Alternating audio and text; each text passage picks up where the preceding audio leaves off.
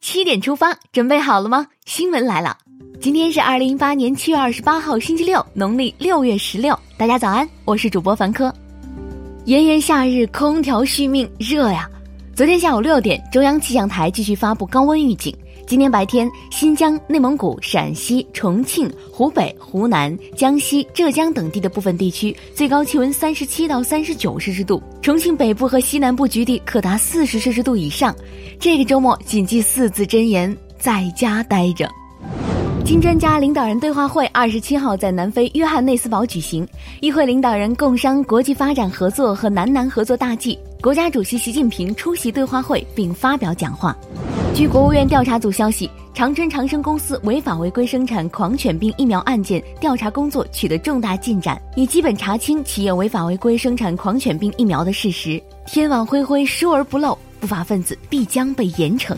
二十六号，中央纪委国家监委网站公布了十九届中央首轮巡视的十六家单位的反馈情况。至此，十九届中央首轮巡视反馈情况已全部公布。针对当前一些网络短视频格调低下、价值导向偏离和低俗恶搞、盗版侵权等问题，国家网信办近日会同五部门开展网络短视频行业集中整治，依法处置内涵福利社等十九款短视频应用。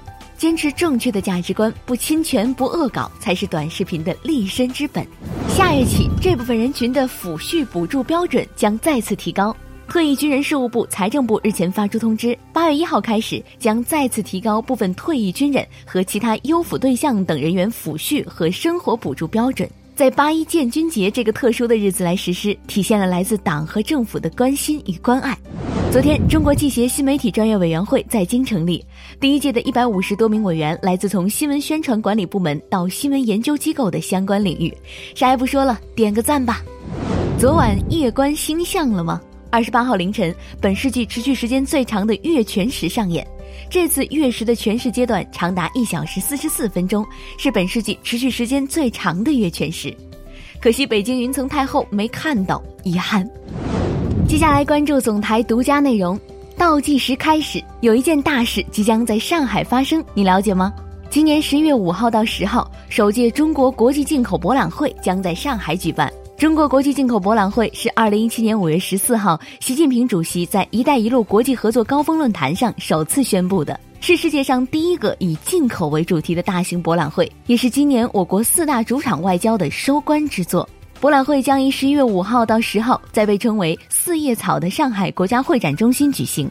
目前已有一百三十多个国家和地区，两千八百多家企业确认参加，预计到会国内外采购商将超过十五万人。接下来了解一组资讯：中国旅游研究院和携程旅行网近日发布报告称，今年七月和八月，中国游客在避暑旅游上的花费将超过人民币三千亿元。你有什么性价比高的避暑胜地吗？分享一下吧。说到避暑，我可知道一个好去处。七月三十一号至八月八号，国家体育总局冬季运动管理中心将推出持续九天的二零一八全国大众欢乐冰雪周系列活动，全国超过四十家冰场、雪场同步开展，还等什么？走起！二十六号，天津航空一飞机遭遇雹击，导致气象雷达失效，该飞机于二十六号晚十七时五十三分安全备降武汉，万幸的是无人员伤亡。湖北省食药监局日前发布消息，武汉生物四十万只疫苗不合格原因为设备故障。据介绍，未使用的疫苗已于五月四号进行了销毁。护理假要来了，七月二十六号上午，四川省十三届人大常委会通过了《四川省老年人权益保障条例》修订。老年人错峰旅游免收门票，就诊看病享受优先服务，父母住院子女可请护理假等一大波福利将于十月一号起实施，充分保障老年人权益，真棒！一觉醒来手机欠费几十万，整个人都懵了。二十六号一大早，很多四川移动用户收到手机欠费短信通知，欠费金额最高的居然有五十六万。四川移动官方回应道：“此次故障由系统升级临时引发，目前受影响用户已恢复正常通信。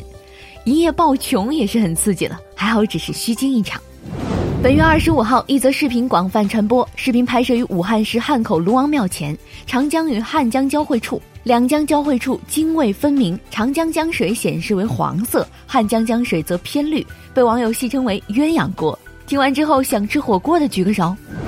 许田地是一个短发娇小的女孩子，七月正好是她做外卖骑手一周年。七十三岁的父亲因为中风留下了十二万元债款待还，她靠送外卖撑起了一个家。他说：“人生不易，不要去笑话别人；生活很难，也不要看不起自己。”说的真好，奋斗的人生都值得歌颂。弟弟加油！下面让我们把目光转向国际。在朝鲜战争停战六十五周年之际，朝鲜二十七号在平壤友谊塔举行祭奠活动，深切缅怀中国人民志愿军烈士，向最可爱的人致敬。下面播送一则缴费通知。联合国秘书长古特雷斯的发言人二十六号表示，鉴于联合国出现严重现金短缺，古特雷斯已敦促尚未按时足额缴纳二零一八年度联合国常规预算应分摊额的会员国尽快缴费。前方鳄鱼出没，提醒大家千万注意。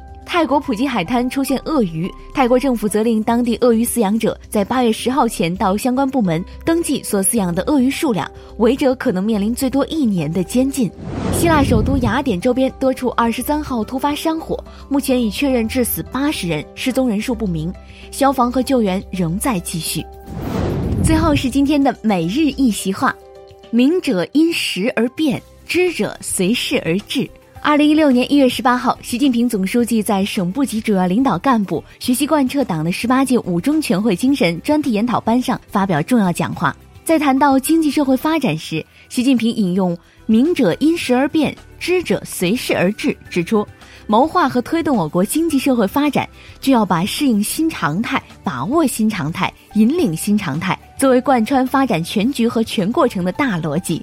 明者因时而变，知者随事而至，出自西汉桓宽的《盐铁论》，意思是聪明人会随着时代的变化而改变策略，有智慧的人会按照世事变化的情况而制定法则。